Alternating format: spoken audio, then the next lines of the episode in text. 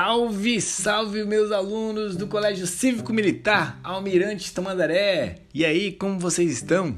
Espero que todos bem. Estamos aqui para mais um podcast de filosofia. Eu sou o professor Clésio e este é o podcast número 3 da quarta atividade.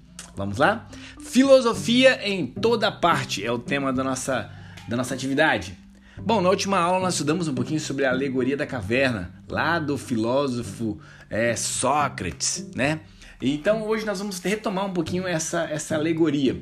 Você se lembra de que a, na alegoria da caverna, o filósofo e o prisioneiro liberto, aquele que procura a verdade,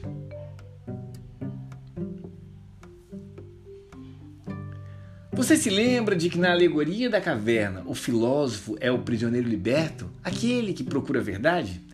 Esse prisioneiro, ao tentar libertar seus antigos companheiros que ainda viviam em um mundo de sombras, seria acusado de petulância pelos outros prisioneiros e seria morto.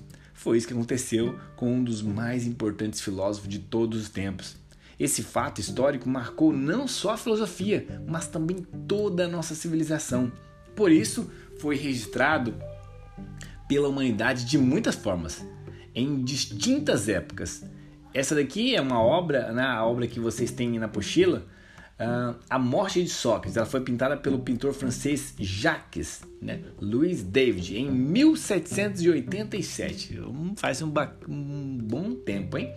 A pintura ela retrata no momento em que Sócrates, condenado à morte, está prestes a tomar a uh, cicuta, uma podero, um, um poderoso veneno e traz desespero de seus seguidores uh, diante da morte do mestre. Sócrates, que está dentro da prisão e é visitado por seus discípulos momentos antes da sua morte, mostra-se corajoso e resignado diante do seu destino.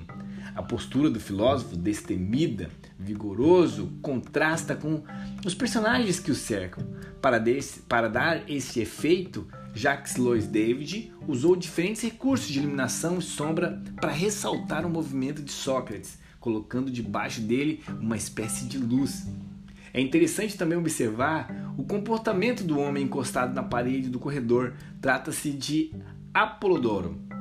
Segundo relatos, Sócrates mandou Apolodoro embora devido ao seu desespero diante do fim da vida do mestre.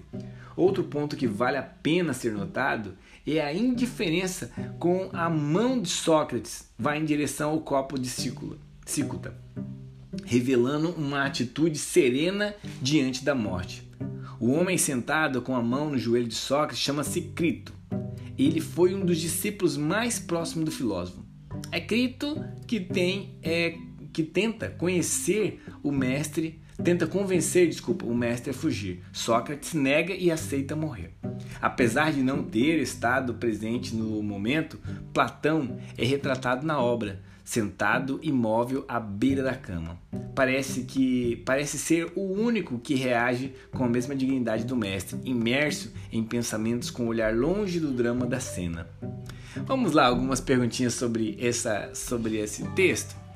Após observar a imagem e ler o texto, responda: qual dos elementos, qual elemento da obra mostra que Sócrates está tranquilo? B. E quais elementos evidenciam a coragem de Sócrates diante da sua condenação? Letra C. Em sua opinião, o que significa o dedo de Sócrates apontando para cima? E a questão 2. Essa obra revela que Sócrates aplicava a prática da filosofia em sua vida? Por quê? Responda essas questões e encaminha para gente. Bom, aquele abraço e até a próxima!